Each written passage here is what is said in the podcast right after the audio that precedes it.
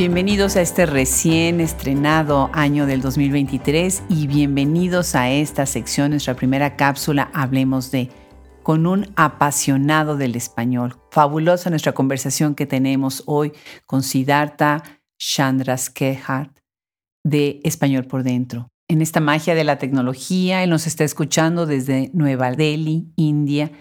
Y bueno, nosotros queremos que ustedes conozcan este maravilloso proyecto que él tiene y todas las maneras en las que está haciendo difusión del español y de la literatura escrita en español.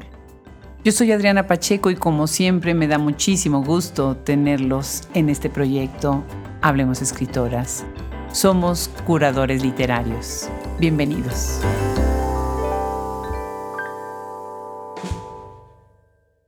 Parece que el mundo está muy cerca y que todo está muy a la mano con estos medios de comunicación que tenemos, pero todavía cuesta trabajo llegar al otro lado, al otro lado de nosotros, y obviamente hay un otro lado de los otros.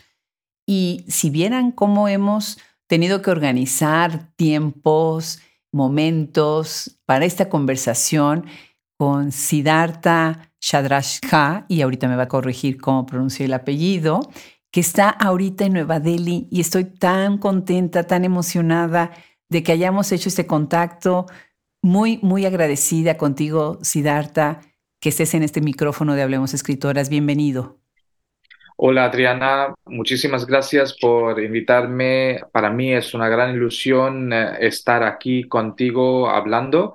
He escuchado muchos episodios de este podcast y es creo que uno de los mejores podcasts, tanto para pues, conocer la literatura latinoamericana como practicar el español. Así que para mí es un gran placer ah, estar aquí en tu podcast. Muchísimas gracias. Al contrario, un millón, un millón de gracias a ti. No sabes cómo me emociona escuchar lo que dices y los que nos están escuchando, qué español, vean, nada más, increíble. O sea, él tiene toda una pasión y una devoción por el español que ahorita nos va a compartir con un proyecto preciosísimo. Y bueno, yo nunca me imaginé que en la India estuvieran escuchando tanto en español. ¿Por qué? ¿Por qué Siddhartha? ¿A qué atribuyes eso, que hay una cierta importancia del español en tu país? Pues sobre todo es por la lengua, ¿no? La, el, ritmo de la lengua es que suena suena muy rítmico al hablar y, al escuchar. También hay factores como arte, cultura, ¿no? sobre todo aquí eh, es todo un fenómeno como en todo el mundo, Lionel Messi, ¿no? Y ah, como yo enseño en un colegio, así que yo hablo todos los días con adolescentes y a ellos les encantan a ver a Lionel Messi y así que hablar el mismo idioma es uno de los factores Aparte de eso, la, música latina es muy famosa aquí. Se escucha pues, a Shakira y a Luis Fonsi, entre muchos otros cantantes, ¿no? Y aparte de esto, también, ¿no? En 2011 ah, salió una película que se llama Zindagi Namilegi Dobara, si yo lo traduzco, es una película de Bollywood, en película en hindi, y si lo, lo traduzco a tentativamente en español sería La vida solo se vive una vez. Ah, esta película se basa en España y hay muchos aspectos de la cultura española que se ven en esa película, como el Festival de Tomatina. Así que esta película fue un éxito y después de esta película el número de, de alumnos de español aumentó muchísimo. Y vemos que el Instituto Cervantes de Nueva Delhi, el sucursal de Nueva Delhi, tiene el máximo número de alumnos entre todos sus sucursales en, en, el mundo, según un estudio. Así que sí, hay, muchos factores y también ahora con relaciones bilaterales, especialmente entre India y América Latina, Hoy en día estamos ah, pues dándonos cuenta de que hay mucha potencial en, eh, en, las relaciones en diferentes sectores, ¿no? Como comercio, cultura, arte entre India y diferentes países de América Latina. Son estos los factores que han ah, motivado a muchos ah, indios a estudiar y aprender esta lengua tan bonita. Qué increíble, qué interesante y qué fascinante. Imagínense, Siddhartha me buscó, yo muy agradecida porque le estaba oyendo el podcast y sabía de nuestro proyecto y me entrevistó para que yo hablara en su canal de YouTube. Y se me hizo fascinante. Se lo he platicado a todo mundo que en India nos estaban oyendo, pero que además quieren verdaderamente leer, leer la literatura en español, ¿no? Que eso es muy interesante. Y ahorita vamos a hablar de un aspecto en donde Siddhartha está ayudando muchísimo en ese esfuerzo. ¿Cómo nos encontraste, Sid? ¿Cómo fue que llegaste a Hablemos Escritoras? Bueno, ah, es gracias a una amiga mía, ah, se llama Radika, ella vive en Canadá y ella me mencionó sobre el podcast de Hablemos Escritoras y yo empecé a escucharlo y a mí me encantó ah, la variedad de invitadas que tenéis vosotros ¿no? en su podcast de diferentes países. Y para mí lo, más fascinante era la oportunidad de escuchar a diferentes acentos, ¿no? Porque había escritoras de diferentes países, por eso me dio oportunidad de escucharlas. Y también como yo soy estudiante de literatura, esto fue pues otro motivo para escuchar este podcast y de hecho, yo he aprendido mucho sobre la literatura latinoamericana a través de este podcast e incluso yo he usado algunos de los episodios, algunas de las entrevistas de este podcast en mis clases de español mm, también, ¿no? Especialmente como parte de expresión auditiva, ¿no? Para que los estudiantes escuchen uh, los diferentes acentos, y también he recomendado a muchos estudiantes que quieren hacer un máster en español aquí en la India, porque tienen que dar un, examen de entrada y en ese examen se les pregunta sobre la literatura latinoamericana. Así que es algo fascinante para mí ah, y muy útil para mí en mi aprendizaje de español también. Mil, mil gracias. Pues qué interesante. Esa idea de usar los podcasts en clase, pues es una herramienta en donde se puede también dejar a los chicos, a los estudiantes grandes y chicos de cualquier edad, ¿verdad? En cualquier nivel, que ellos también exploren y que lleguen a otros nombres y libros que a lo mejor no tienen acceso. Y preguntándote sobre eso, ¿qué es lo que se lee? ¿Qué tipo de libros se leen en India en español? ¿Dirías tú más ficción o no ficción? Más ficción, yo diría, porque es naturalmente más atractivo leer ficción. Pero sí, claro, también hay mucho interés en leer uh, la historia. Y, uh, por ejemplo, yo cuando yo estudié en la Universidad de Delhi, en mi máster, estudiamos la historia de México y de España pero sí, la mayoría de lo que se lee es la ficción. Por ejemplo, autores como Gabriel García Márquez, Pablo Neruda, Juan Ramón Jiménez, Miguel de Unamuno, ¿no? Yo solo doy algunos nombres entre, entre muchos otros, ¿no? García Lorca, por ejemplo. Así que las universidades tienen una, una selección de los más clásicos, más famosos, pero también yo digo que, aunque tú, tú me preguntas sobre ah, lo que se lee en español, pero hay mucha literatura ah, no traducida al español, sino al inglés, y muchos lectores que no saben hablar español tienen la oportunidad, por ejemplo, de leer a pues, Gabriel García Márquez y estos mismos escritores en, en inglés porque ah, no, no, saben hablar español. Ah, así que hay mucho interés en, ah, en leer en español, pero también para las personas que no saben hablar español, leerlos en inglés. Claro que sí, porque bueno, la traducción nos va a ayudar también a crear puentes, es una de las ideas de Hablemos Escritoras y el inglés va a ser muy útil para hacer conocer estos nombres. Y ahorita que mencionaste al Instituto Cervantes, qué increíble labor están haciendo a nivel mundial, ¿no? ¿Te parece?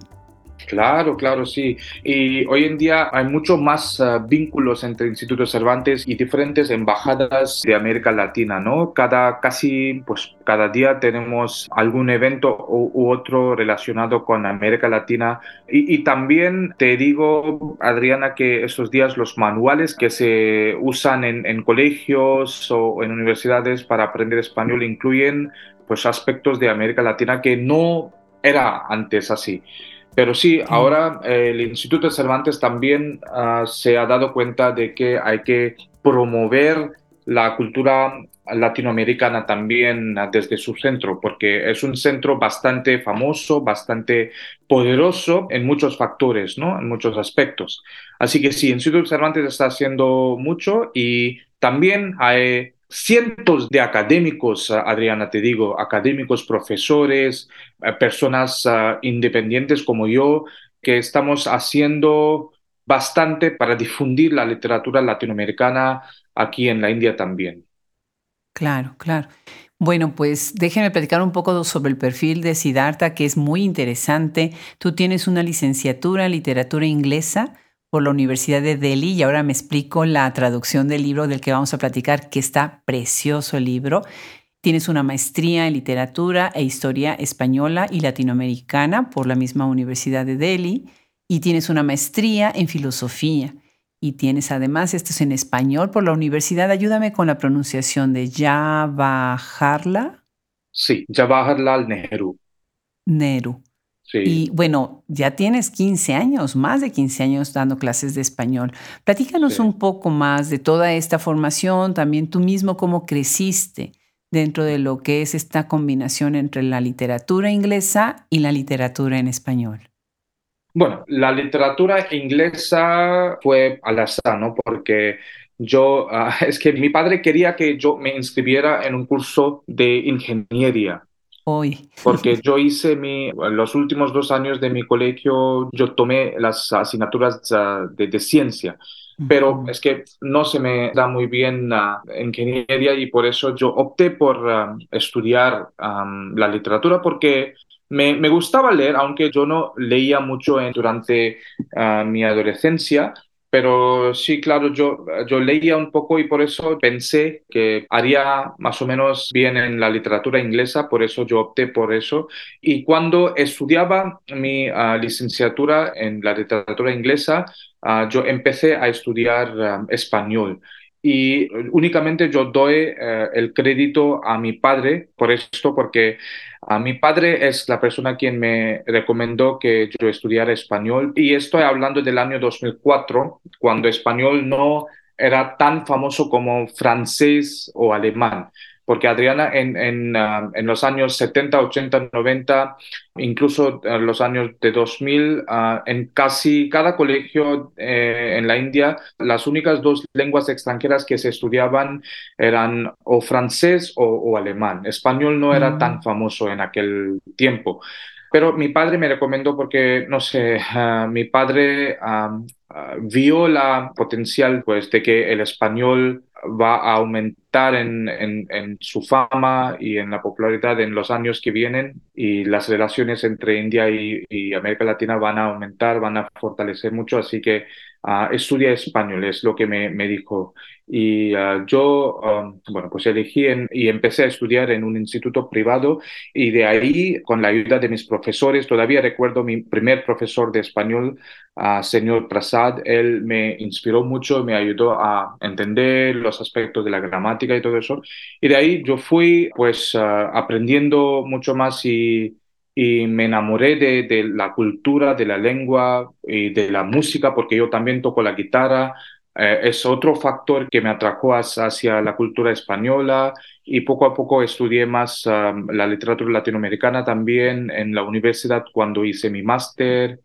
Y de ahí pues um, yo empecé a formarme aunque no sabía que iba a ser un maestro de español pero, pero sí cuando di a mi primer grupo pues me di cuenta de que es lo que yo puedo hacer. Y ahora, hasta hoy, ah, sigo con esta pasión por la lengua, por la cultura española y latinoamericana, y yo creo que solo está aumentando ¿no? en, en su intensidad. Y, eh, gracias a Dios sigo con la pasión, porque sin pasión no se puede hacer nada. Claro, claro, pues sí, qué bueno que la tienes, le tenemos que dar las gracias a tu papá, también todos los demás y qué lindo que pudiste seguir ese consejo, porque a veces los papás podemos aconsejar muchas cosas, pero los hijos no quieren hacerlas. Así que bueno, muy atinado por ambas partes, ¿no? Y bueno, pues de ahí viene algo que me encanta, porque estás traduciendo. Y yo me acuerdo, tuve la suerte de entrevistar hace no mucho a Sara Quesada, que es una investigadora que revisa sobre todo las conexiones entre la literatura de países africanos con países latinoamericanos. Y bueno, el podcast fue una delicia, aprendimos muchísimo de escritores, de corrientes, de influencias. Y yo, bueno, pues quedé fascinada con la sorpresa de tu traducción al español de la obra de una escritora de la que yo jamás hubiera sabido y es una gran figura dentro de lo que es el cine, el arte, el activismo en India y ella misma una voz tan lúcida, ¿no? Preciosísima tu traducción bilingüe, que eso es un plus adicional, ¿no? del libro Viento Negro de Dipti Naval. Y bueno, quisiera que nos vayas contando, antes de entrar a las otras preguntas que tengo sobre el libro, que tú ya sabes cuáles son, quisiera primero que me dijeras, ¿por qué ella? ¿Por qué compartirla a ella con los hispanohablantes? Pues es que siempre me han gustado las películas de Dipti Naval. He visto ah, algunas películas suyas y su manera de interpretar Ah, así que siempre ha sido una de mis actrices favoritas. Y cuando estaba en una tienda, ah, en, una librería, y me di cuenta de este libro, yo lo compré al azar, no, no sabía, no la conocía como escritora porque es más famosa como actriz, pero me di cuenta de que ella también escribe muy bien y ah, me gustaron los poemas, ¿no? Porque los poemas eran de, de su vida privada, de sus conflictos con sí misma, porque aquí en la India vemos a, a las estrellas de cine como figuras que no pueden hacer ah, nada mal, ¿no? Son, no tienen imperfecciones. Pero en este poemario ella habló de sus ah, imperfecciones y los conflictos que tenía ella dentro de sí misma y también de otro aspecto, ¿no? Que se trata esta, este poemario de las mujeres en un asilo, ¿no? En, un asilo mental. Y esto fue fascinante para mí leer y ver desde un punto de vista de una mujer cómo escribir y me, me fascinó y Siempre me ha gustado traducir, ¿no? Traducción, eh, ya antes de Dipti Naval he hecho traducción de un autor ecuatoriano que se llama Abdonubidia, del español al hindi, y yo quería traducir porque yo, yo pienso que el mundo hispano, aunque hemos hecho uh, muchas, uh, muchos uh, intercambios, pero lamentablemente todavía se conoce muy poco sobre la India en América Latina o en España. Así que para mí yo quería transmitir estos poemas y los sentimientos de la poeta. Quería que los españoles, los latinoamericanos también uh, conocieran a ella y algún aspecto de, de, la cultura india a través de estos poemas. Por eso, esto, esto fue la motivación de traducirla. Tienes toda la razón. Es tan triste que no tengamos más conexiones y más relaciones entre los dos, las dos regiones del mundo, no nada más como países, sino también como regiones del mundo. Y algo que a mí me sucedió, yo he estado dos veces en la India y algo que me sucedió con la India es que me sacó de mi zona de confort. Es tan intensa toda la cultura, la historia, la religión, los colores, los sabores, los olores, como en algún momento hemos hablado con Margot Glantz, en su visita también y su libro Coronada de Moscas, que es una obra preciosísima, de una mirada muy respetuosa de la India desde fuera. Y por otro lado, mi propia mirada. Y bueno, algo que me fascinó fue esta cultura alrededor también de las mujeres. Y tú dices, y digo esa cultura alrededor de las mujeres porque ahí hay muchos ingredientes, pues también de religión y de historia, ¿no? Y tú dices al principio del libro, en tu traducción que me conmovió muchísimo, dices, sin embargo, el reto más grande para mí fue el de no ser mujer. Durante una de nuestras conversaciones, la autora me preguntó, Siddhartha, ¿podrás hacer justicia a los poemas siendo un hombre? Y yo te hago la misma pregunta, Siddhartha, ¿cómo se hace justicia a una sensación no vivida cuando se tiene que encontrar las palabras equivalentes para traducir esa sensación, que es precisamente la belleza de la traducción, que ustedes son pues los que exploran el lenguaje a lo máximo, ¿no? Es, es, una pregunta muy buena, Adriana. Y sí, claro, esto fue mi reto número uno, aparte de otros retos uh, lingüísticos, Pero claro, esta sensación de ser una mujer, yo nunca podría ah, reemplazarlo o, sentirlo de una manera muy pura, pero es que yo leí y leí, leí de nuevo muchas veces los poemas. Y también Tinaval fue amable de, de dar su tiempo, Muchas veces, por horas, hablábamos de los poemas, ella me explicaba muchos ah, aspectos y su sentimiento en el momento de escribir estos poemas y esto me ayudó mucho. Y también yo observé a mi madre y a mi hermana como yo vivo con ellas ah, todos los días y su manera de pensar, su manera de luchar contra la sociedad en cada momento. Esto creo que me ayudó, creo que, porque siempre yo, yo creo que al fin y al cabo el éxito de este libro ah, sería en cuántas números de cuántas números de personas han leído y su feedback que justo hoy yo hablaba con la editorial y ah, mi amiga mía Marta, que es la, jefa de la editorial, me ha dicho que hay algunas copias que se han vendido, pero poco a poco va a hacer porque es una conocida no muy famosa en España, por ejemplo, ¿no? Pero sí, para mí lo, ah, lo más importante era entrar en su mente, ¿no? En la mente de Dipti Naval. Por eso yo vi muchas entrevistas suyas, por suerte, ah, como vivimos con tecnología, tenemos estos recursos, ¿no? Y también la propia uh, Dipti Naval me dio su tiempo para hablar y creo que esto fue algunas de las razones, pero todavía yo, yo tenía este reto, especialmente en la, en la parte segunda de este libro, cuando ella estuvo en una casa para las mujeres con um, problemas mentales, porque ella tenía que interpretar un papel para una película y creo que esto fue el reto más grande del libro para mí porque normalmente vemos a estas mujeres y decimos que tienen problemas mentales, pero cuando ella las vio y su manera de vivir y, y las experiencias que han tenido, realmente las locos no eran ellas, sino que la sociedad.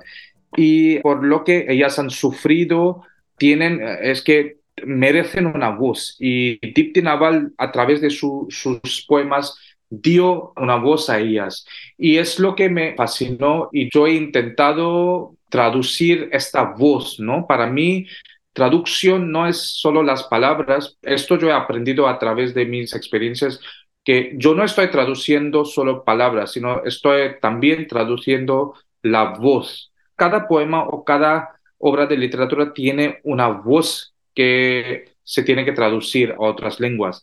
Así que yo siempre escucho esta voz cuando leo, intento escuchar la voz y es lo que yo he intentado traducir. Y bueno, pues ah, creo que poco a poco cuando yo reciba más comentarios, tendría, pues tendría la oportunidad de decir si he tenido éxito o no. No, seguramente sí. Fíjate, Siddhartha, que yo estoy escribiendo un artículo que me ha tardado mucho tiempo porque lo he estado tratando de desmenuzar acerca de la locura, de la cuestión de las instituciones, del asilo, de la salud mental, de esta idea de la locura relacionada con el género.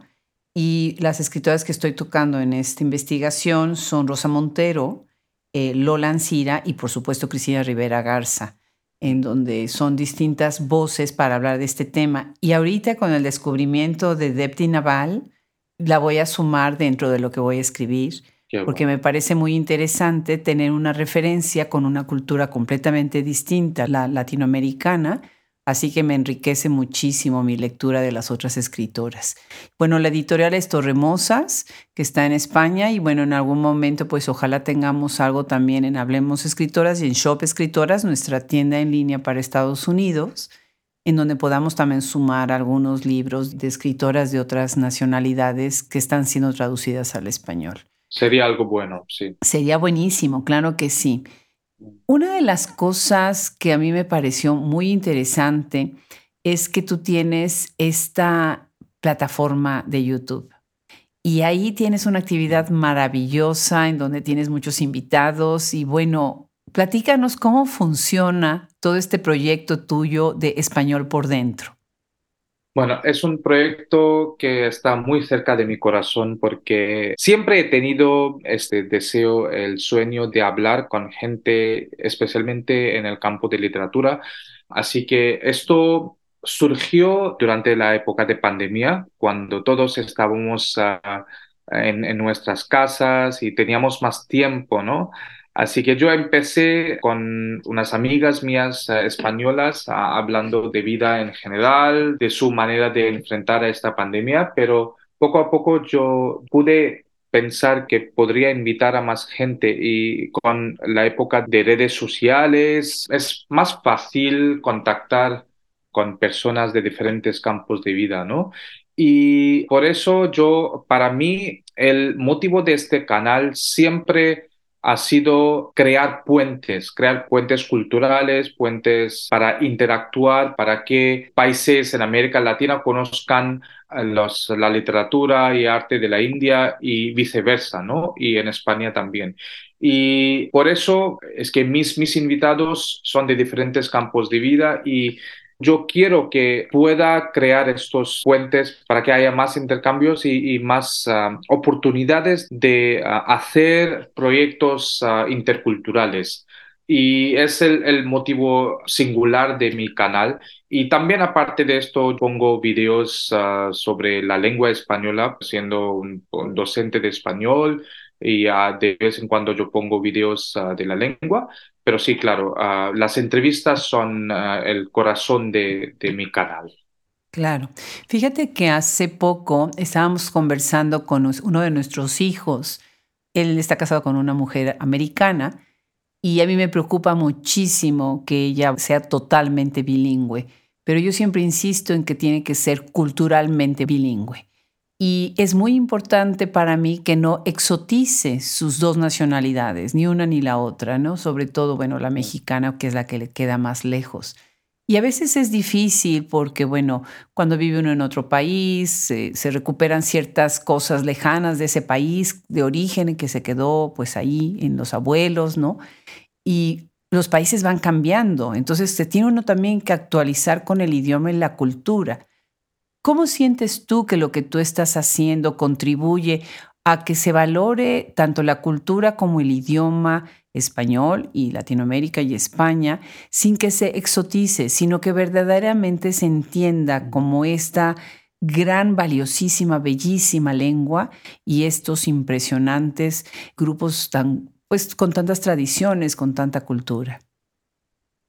Bueno, es importante que, especialmente si hablo desde el punto de vista de la India, ¿no? Donde vivo yo, es importante que nosotros conozcamos a escritores o a personas que normalmente no, no leemos en ah, los manuales o los libros aquí, como te dije, ¿no? Adriana, que aquí en la India, en las universidades, Claro, tenemos ah, centros de estudios ah, hispanoamericanos o estudios eh, de, de, España y lo que pasa es que eh, normalmente tienen una selección que no se cambia mucho. Y yo creo, y yo creo muy enfáticamente que hay que leer, hay que conocer más, hay que leer a más personas, hay que leer a más escritoras y escritores.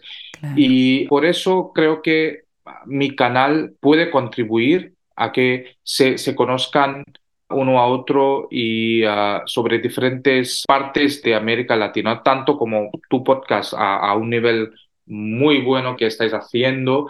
Y ah, también yo creo, Adriana, que como con tecnología, la globalización, todos estamos muy cerca, ¿no? Que, que no ha sido posible en ningún otro momento en la historia de nuestro mundo.